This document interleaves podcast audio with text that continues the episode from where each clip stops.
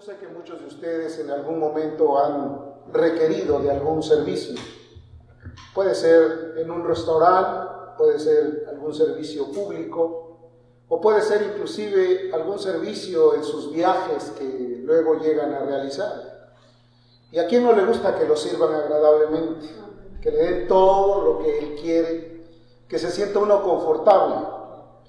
Y cuando usted recibe un servicio agradable, un servicio bueno, usted lo califica y puede decir, este servicio fue el excelente, este servicio fue único. No ha habido algo mejor que este servicio.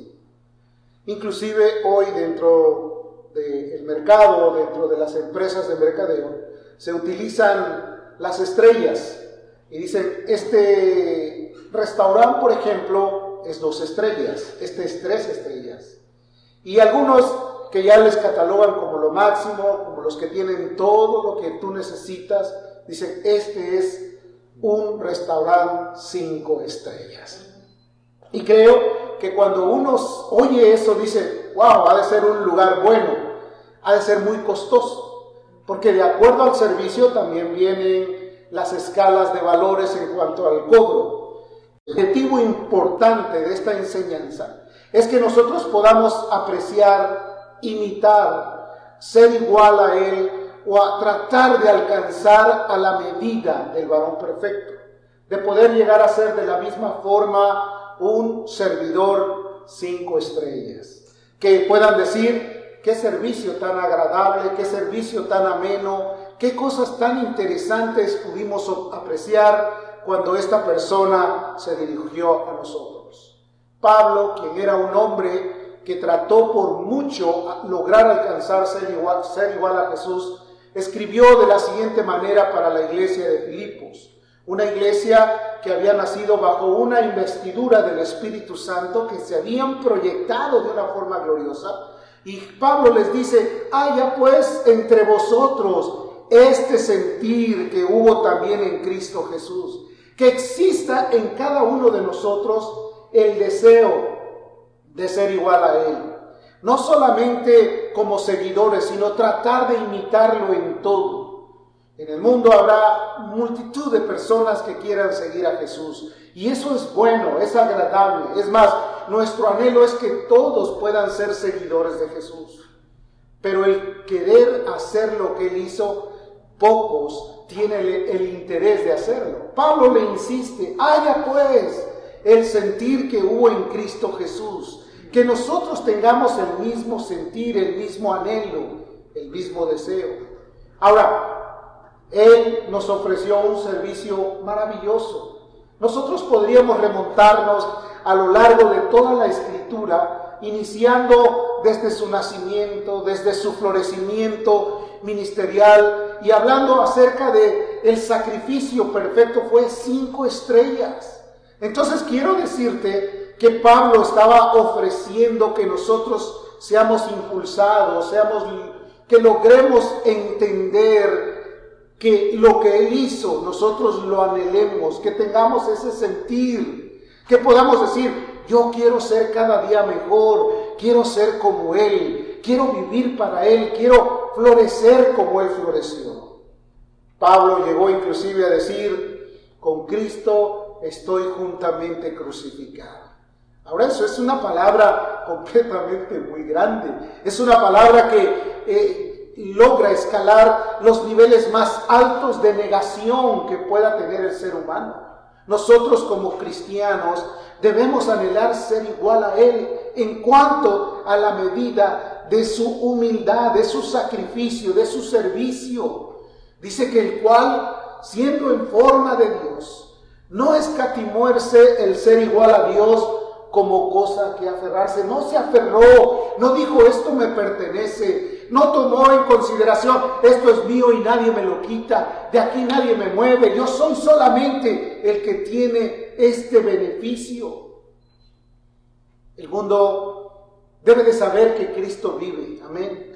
Ahora, muchos dirán, pero ¿cómo va a saber el mundo que Cristo vive? Si a Dios nadie lo ha visto. La Biblia dice que Dios ha sido revelado en su Hijo. Y si nosotros tenemos el mismo sentir que tuvo Cristo, nosotros debemos de dar a conocer que Cristo es una realidad en nuestras vidas.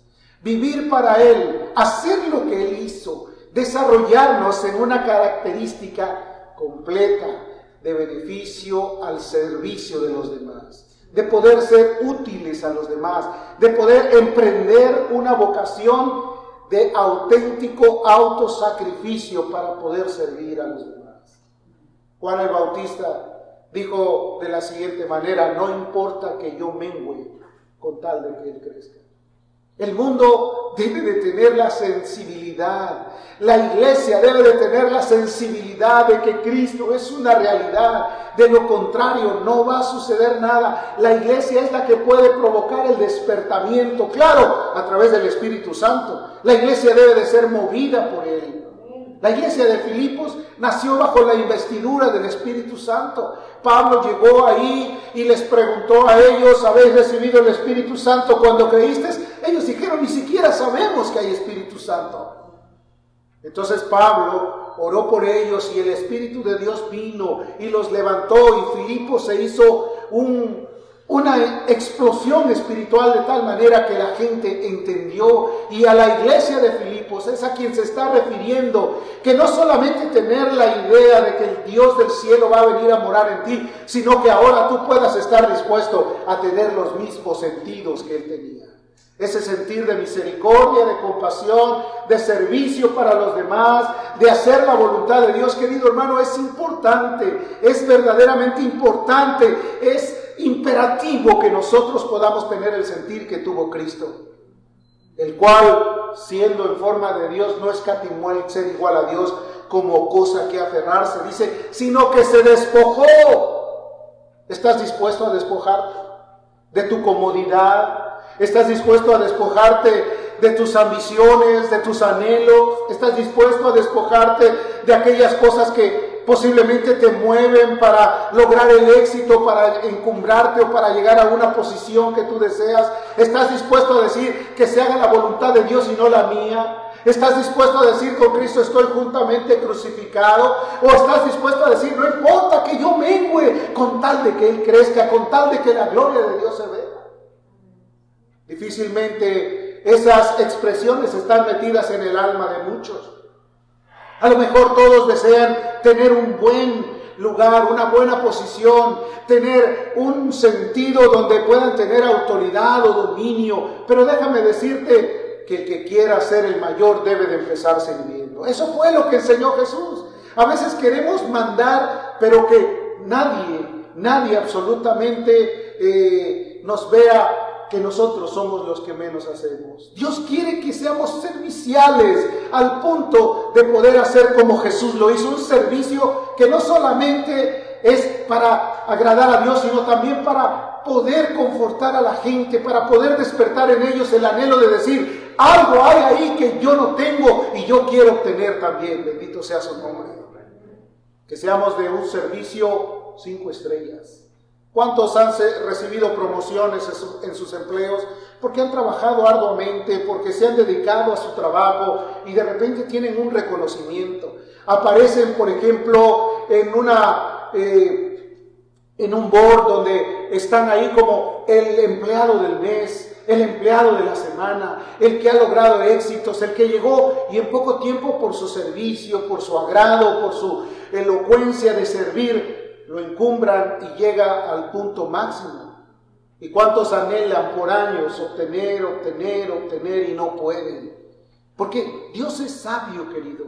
Dios es maravilloso y Él puede hacer todo lo mejor. Dice además, sino que se despojó a sí mismo, tomando forma de qué? De siervo. ¿Qué es un siervo? Un servidor, un sirviente. Una persona que está dispuesta a darse por los demás. Una persona que no está anhelando ser el primero, sino quiere hacer lo que el Señor ha puesto en su corazón. Hecho semejante a los hombres. Jesús pudo tener toda la autoridad y todo el dominio para exterminar a todos sus adversarios. Sin embargo, no lo hizo. Un día Pilato le dijo, ¿sabes que yo tengo autoridad para soltarte o para mantenerte en prisión. Jesús le respondió, ninguna autoridad tienes tú sino la que es dada de mi Padre. Porque si yo quisiera, enviaría una legión de ángeles y calmaría todos tus ímpetus. Sin embargo, Jesús quiso servir hasta el punto máximo, dejándose como la expresión máxima del siervo. Y estando en la condición de hombre, se humilló, humillarse. La Biblia dice que el que se humilla será exaltado y el que se exalta será humillado. La Biblia también describe que más vale humillarse con los humildes que repartir despojos con los soberbios. La Biblia habla de humillación, de humildad, de servicio. Humildad, humillación, reconocimiento al señorío del Señor y también reconocimiento de que nosotros estamos en este mundo para ser servidores. Empezamos nuevamente a tener la idea de que la iglesia tiene que proyectarse y empezamos a ver un vacío tremendo en los corazones. Como que les cuesta mucho empezar otra vez a arrancar, volver a, a tener el anhelo de congregarse, de volver a buscar la obra de Dios. Se dice inclusive que eso quedará muy lejos en el futuro y también en el presente, que ahora todo tiene que ver con a través de la tecnología. Pero déjame decirte que la casa del Señor sigue siendo el refugio de todos aquellos que reconocen el amor de Dios. Amén. amén. No, decía David, me alegré con los que me decían.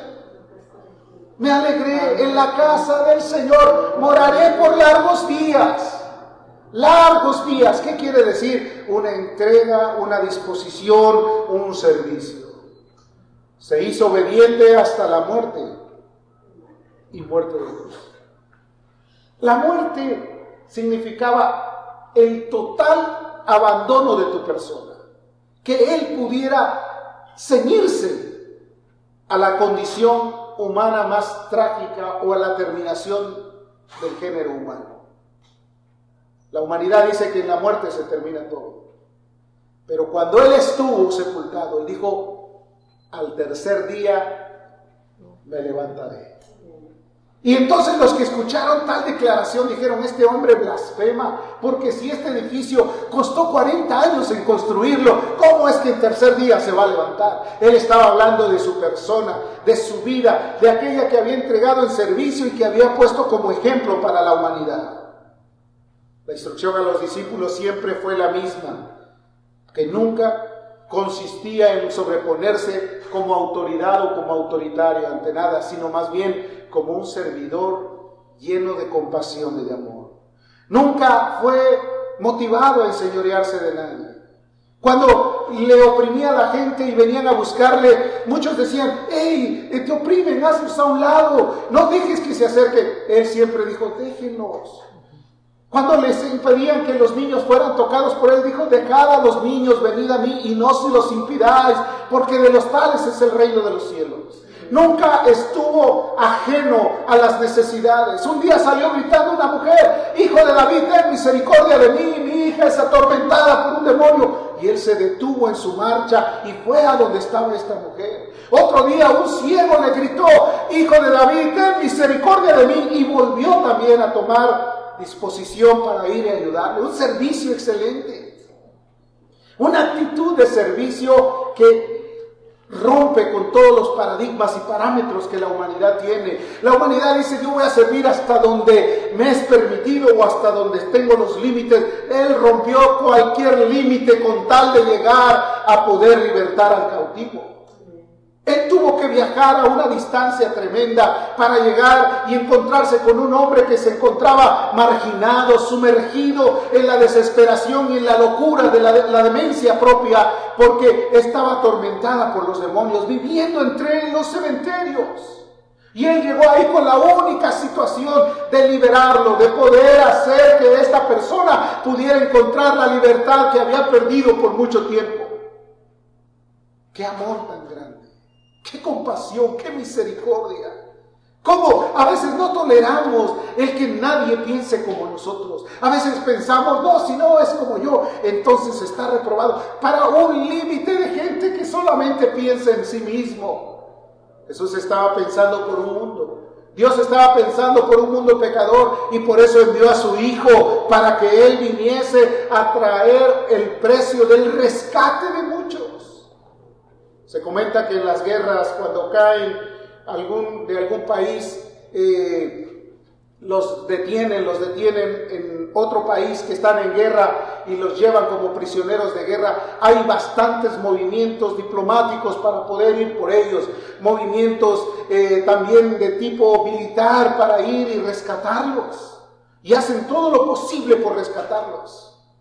Muchos de ellos logran salir de ese lugar de esclavitud o de presidio y, llegan a su país y los condecoran porque fueron libertados, porque todas las acciones y todos los, eh, los argumentos estuvieron dispuestos para liberarlos. Dios vino a libertarnos de la esclavitud porque estábamos, éramos reos del enemigo. Nos había sorprendido flagrantes y nos agarraron y nos llevaron al centro de la, eh, de la cárcel más adentro. Y ahí vino Jesús para librarnos.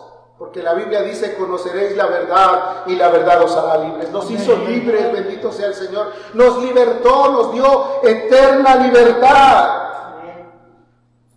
Encontramos varios aspectos de esa compasión, importante enseñanza que estaba dando Pablo a los filipenses. Que tengamos ese sentir, que nunca estemos pensando, ¿qué me van a decir? ¿Qué tengo que hacer? No, tú debes estar consciente de que el servicio a Dios no es para agradar al ojo, no es para agradar al hombre, es para agradar a aquel que te dio la vida, el que murió por ti, el que te rescató. Muchos no tienen ese sentir porque no han sentido el sentir de haber sido rescatados. El que es rescatado está dispuesto a servir con alegría, con bondad, con un desarrollo de misericordia. Cuando vienes al conocimiento maravilloso de Dios, te motivas a ser como Él en su calidad de servidor. ¿Cuántos dicen amén? Una calidad de servicio que te deja distinguido delante de los demás. Es más, es como decir, te conmovió que Jesús se haya dado cuenta de tu situación. Que te vio terriblemente perdido. Y te ha provocado un anhelo intenso de amar y ayudar. ¿Cuántos han sentido eso? Gracias a Dios recuperar al hombre de su condición de separación de Dios. Eso es algo tremendo. La humanidad no está fijándose en eso. Hoy sí hay toda una disposición por acabar con una pandemia. Y es bueno. Pero el alma, tu eternidad, ¿quién se preocupa? Dios está preocupado por ti. Hay gente que está preocupada por ti. Hay gente que ora para que muchos puedan alcanzar la misericordia. Que puedas tener un fuerte deseo de servicio. Eso es lo que realmente caracteriza a los cristianos. A un cristiano no lo caracterizan sus, sus palabras. A un cristiano no lo caracterizan. En otras palabras, nadie se puede quedar conmovido nada más por unas acciones. El, Dios ve el corazón. Dios ve el corazón. Hubo un pueblo que se llamaban los fariseos. Y ellos eran ardientes eh, hombres que hacían todo lo que determinaba el mandamiento de su ley. Ayunaban dos veces por semana, se sentaban en los primeros asientos, lucían con sus mejores vestiduras, hacían cosas maravillosas para que la gente los proyectara o los viera, hacían largas oraciones para ser oídas por los hombres, recorrían mar y tierra para hacer un prosélito y después los hacían dos veces más hijos del infierno. En otras palabras, hacían todo lo que demarcaba la ley, pero cuando Jesús los vio, les dijo, vosotros sois sepulcros blanqueados. Y un sepulcro, por muy bonito que esté por fuera, abajo no hay nada más que desechos. Dios quiere ver el corazón ardiente, deseoso de hacer la voluntad de Dios, de servir, de ser agradable a Dios, de hacerlo por amor y por gratitud a aquel que hizo tantas cosas maravillosas. Comenzamos con el término de servir. ¿Qué significa? Se refiere a estar capacitado, ser útil para como determinado, como un ejemplo para hacer la voluntad de Dios. Habilidad, vocación de servicio. Eso lo provoca Dios. Puedes ir a, un, a una universidad, a una escuela, te van a dar algunos indicios para que tú aprendas de qué manera ser mejor. Pero cuando nace del corazón, lo haces con todo, con todo lo que hay en ti.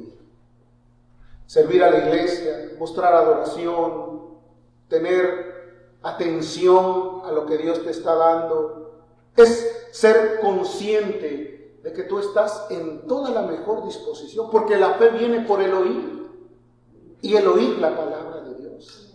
El poder hacer la voluntad de Dios. Servilismo es lo contrario. Es poder solamente adular a la gente. Decirle, sí, yo esto, yo aquello. Pura adulación. Pero nada que ver con la realidad. El servicio que Dios ofreció, que Jesús ofreció, fue un servicio cinco estrellas. De maravilla, maravilloso ¿Quién se despoja de algo para poder ayudar a otros? Él lo hizo con todo el corazón. Para servir se requiere un total estado de ánimo y de rendición. Que haya alegría, que eh, se pueda hacer con regocijo. Una cosa es servir porque dependo que me vean trabajar, para que llegue el día en que me van a, dar mi, mi dinero por mi supuesto trabajo. Otra cosa es que lo haces y lo haces bien y lo haces con alegría. Uno es el que trabaja para poder cobrar un, un sueldo. El otro sirve con alegría y sabe que Dios es merecedor de toda la gloria y toda la honra. ¿Cuántos dicen amén? De toda la alabanza y de toda la adoración. Eso es lo más importante. Jesús se negó el derecho que tenía como hijo de Dios a, poder recibir la exaltación de los ángeles. Se negó el derecho a poder tener la tranquilidad de sentarse como un príncipe sobre la tierra. Se negó el derecho de descansar mientras los demás trabajaban. Él se negó el derecho a todo con la finalidad de ir y alcanzar a más personas. Su propósito estaba vinculado solamente en una idea principal, servir, salvar y restaurar al caído. Gloria a su nombre. Y eso fue lo que provocó en nosotros. El interés que él tenía era alcanzar el mayor grupo de personas porque él vino con un propósito, salvar todo lo que se había perdido. ¿Qué te parece? No algunos cuantos. Muchas veces pensamos, si ya hizo algo Dios conmigo, pues gloria a Dios. Los demás, pues que se apresuren, porque si no, no alcanzan. No. La Biblia dice, fórzalos a entrar que ahora que tú tienes esa capacidad, que ahora que has reconocido que Él te amó, te bendijo, te ha ayudado, ha sido compasivo contigo, ahora emplea todos los argumentos que tienes, toda tu capacidad, todo tu amor, toda tu entrega, niégate a ti mismo, renuncia a tu zona de confort y ve y fórzalos a entrar. Ese es el llamado de Dios, para que el servicio continúe, para que no se pierda el enfoque. Hay algunos negocios que empezaron bien y decían, estos negocios eran de primera, servían con alegría, pero pasó el tiempo y ya decayó el servicio. ¿Has oído eso? Ya, ya no sirven igual, ya no tienen la misma clientela, ya no hay la misma ah, oportunidad de que la gente conozca ese lugar. Y los que van dejan sus comentarios, qué feo servicio. Dios quiere que tu servicio sea el mejor. Amén. Amén. Ya se me durmieron. Deuteronomio capítulo 15, versículo 16. Si Él te dijere, no te dejaré porque te ama a ti y a tu casa, y porque le va bien contigo, entonces tomarás una lesna y horadarás su oreja contra la puerta y será tu siervo para siempre, así también harás a tus criados. Fíjate nada más, esto es algo que está en el libro de Deuteronomio y habla acerca de la esclavitud. En Israel había seis años en los cuales los siervos trabajaban intensamente. El séptimo año se llamaba el año del jubileo. Y había un jubileo nacional que duraba otro tiempo más, que era un tiempo extenso. Pero el jubileo normal, al séptimo año, ellos tenían la oportunidad de ser liberados. El amo, el dueño, el propietario del esclavo le decía, estás libre para irte a donde tú quieras. No hay compromiso más. Creo que has pagado, se ha pagado todo lo que tú hiciste con tu trabajo, con tu servicio. Pero había siervos que amaban tanto a su amo que decían, no, yo no me voy, me quedo contigo. Ahora, para que esto funcionara, ellos tenían que agarrar a su esclavo y hacerle una perforación en la oreja para ponerle un distintivo que voluntariamente se había negado a la libertad para poder permanecer con la familia. ¿Cuáles eran los objetivos que tenía el esclavo? Estoy mejor contigo. Yo afuera no tengo panorama, no tengo futuro, no tengo nada que hacer. En ti tengo todas las mejores cosas. Esa era la disposición que tenía el esclavo. Ahora, Muchos de nosotros hemos venido a Cristo, nos hemos encontrado con Él, Él nos ha perdonado, nos ha liberado y cuando Él viene a nosotros y nos dice, decimos, yo creo que ya cumplí mucho, ya trabajé demasiado, ahora que trabajen los demás, yo ya estoy libre. No, querido hermano, el sacrificio de Cristo fue perfecto para que tú sigas sirviendo hasta el último día de tu vida. ¿Cuántos dicen amén? ¿Los oigo o no los oigo? Que tengas esa disposición de servir. Ah, no, pero es que no viene la gente. No te preocupes, tú sirve. No, pero es que Dios está con nosotros. Venimos a servir a un rey. Venimos a servir a un Señor. Él merece toda la gloria. Entonces vemos que el esclavo no se apartaba por amor. Nosotros no nos vamos a apartar porque le amamos. Amén. Amén que renuncies a la libertad de tu derecho, a tu derecho de libertad, mejor dicho. Porque Cristo nos hizo libres, amén. Que estés sujeto en unión y un servicio agradable, pero por amor. Lo, más, lo contrario es la insatisfacción. Ah, ya no siento igual. Jesús no ha cambiado, cambiamos nosotros para no sentir. Amén. Oh, pero ya no puedo sobresalir porque no hay nadie.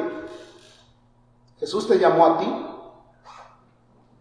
El pueblo de Israel caminaba solo por temor. Y dice la escritura que era solamente por las ordenanzas de la ley. Por eso es que no pudieron entrar a la tierra prometida. Porque ellos pensaban, nos vamos a llegar porque así dice, así está escrito el manual. De esta manera es como tenemos que hacer. Pero el pueblo de Israel, que con el Israel espiritual que conoce a su Señor, ya no anda por las obras de la ley, sino por las obras de la misericordia. Amén. Porque la ley solamente te provoca temor, pero la gracia te lleva a tener una coinonía con el Dios Todopoderoso, te llega a unirte con Él, te hace sentir completamente lleno de la gracia de Dios y del favor. Hermano, si fuera por causa de la ley, ya hubiéramos sucumbido. Lo hacemos porque Él nos amó primero. Amén. Porque Él merece toda la gloria. Y que suene el jubileo entre nosotros, que sintamos la libertad. Y si hemos servido por mucho tiempo, sirvamos por todo el tiempo que nos resta. Como dijo Caleb, me siento aún tan joven para poder hacer la voluntad de Dios y entrar a la tierra prometida. Y Josué y Caleb fueron los únicos que entraron a la tierra prometida, porque los demás se quedaron postrados en el desierto. Que tengas el ánimo la alegría, la disposición de poder decir, todo el tiempo que tú quieras estaremos a tu lado. Que podamos guardar en nuestro corazón ese anhelo. Jesús lo hizo. Siendo Dios, no escatimó el ser igual a Dios como cosa que aferrarse. Y lo hizo por ti. No porque, porque Él haya perdido la idea y haya hecho algo que no era correcto. No, lo hizo por puro amor te amó a ti y te amó con todo el corazón, se entregó por ti. Lo hizo conociendo las imperfecciones que nosotros teníamos. ¿Sí o no? Entonces por eso dice la escritura, mas buscad primeramente el reino de Dios y su justicia. ¿Y qué dice? Y todas las demás cosas vendrán por añadidura. ¿Cuántos quieren la añadidura? A veces queremos la añadidura, pero no el buscar a Dios. Lo primero es lo primero, buscar a Dios mientras pueda ser hallado. Y después las cosas vienen como añadidura. Si Jesús renunció a su derecho legal, pues obviamente nosotros lo debemos de hacer solo por gratitud. Porque le amamos, porque Él murió por nosotros, porque se fijó en nosotros, porque nos vio desprotegidos hogares destruidos, matrimonios rotos, vidas sumergidas bajo la tendencia de alguna dependencia, ya sea alcohol, drogas, morales, desesperación por la pobreza, intranquilidad por la ansiedad, por la angustia, destrucción por una vida que no tenía paz. Y Jesús vino a ser nuestra paz. Por gracia soy salvos. Y esto no es de los hombres. No lo provocó ningún ser humano, lo provocó Dios porque te ama. Porque estuvo dispuesto a renunciar a su derecho de vivir. Él tenía toda la autoridad. Y el que no conoció pecado por nosotros se hizo pecado. Para que nosotros fuésemos hecho justicia, justicia de Dios en él. Ezequiel en el capítulo 6, verso, capítulo 16, verso 6, habla acerca de lo que el profeta está hablando como una, como una parábola para que lo pudiera entender el pueblo de Israel. Dice, y yo pasé junto a ti y te vi sucia en tus sangres y cuando estabas en tus sangres te dije, vive. Sí, te dije cuando estabas en tus sangres, vive. Cuando estábamos destruidos totalmente por la imperiosa actitud de ego que había en nosotros. Porque la Biblia dice que el hombre hacía cada quien lo que bien le, parecía, que le parecía. Que no había justo sobre la tierra ni aún uno. Que todos se habían desviado que nosotros rompimos el cerco de la humildad y de la comunión y rompimos y quisimos hacer todo lo que nos, bien nos gustaba y ahí nos alcanzó Dios en su misericordia. Yo soy el vivo testimonio de que Él tuvo de mí compasión. Me alcanzó en su bondad. Preciosa forma de ser alcanzados por amor. ¿Y qué pasa? A veces no aprendemos de las experiencias pasadas y queremos volver a retomar otra vez las mismas situaciones y nos volvemos a topar con lo mismo. ¿Por qué? Porque eso ya es caduco, eso ya pasó, eso es algo que nos va a llevar a la misma tragedia. Por eso Jesús dijo, este es el camino, la verdad y la vida. Cambiar de aquel camino antiguo, aquel camino que te llevaba a la desesperación y voltear al camino nuevo. Como dijo Jeremías, paraos en los caminos y mirad cuál es la senda antigua y andad por él y hallaréis reposo para vuestras almas. Alcanzar ese reposo, el reposo es Cristo, porque dijo, el que a mí viene yo no le echo fuera. Él dice, venid a mí los que estéis trabajados y cargados, que yo os haré descansar. Descanso te quiere dar. Un descanso para que tú sepas que todo el trabajo y todo tu eh, esfuerzo y todo tu servicio está recompensado por una paz que sobrepasa todo entendimiento. Que no te sientes angustiado, que dices, ¿y por qué no hice esto? ¿Y por qué razón? Y después la gente está turbada. Una vez llegó una persona y me dijo, estoy muy preocupado. ¿Por qué estás preocupado? Porque yo sentí hablarle a, tal persona y, pues varias veces me estuvo diciendo, háblale, háblale, así en su corazón, en su mente. Y nunca le hablé. Y me acabo de enterar que ya murió. Y estaba tan preocupado porque dice, ¿y ahora qué voy a entregar si a mí me dijeron que yo fuera por él? ¿Cuántas veces ha pasado eso? No dejes de hablar. No dejes de comentar la palabra. Isaías 43, verso 1 dice, ahora sí dice Jehová, creador tuyo, oh Jacob y formador tuyo, oh Israel, no temas porque yo te redimí, yo te puse nombre, mío eres tú. Amén.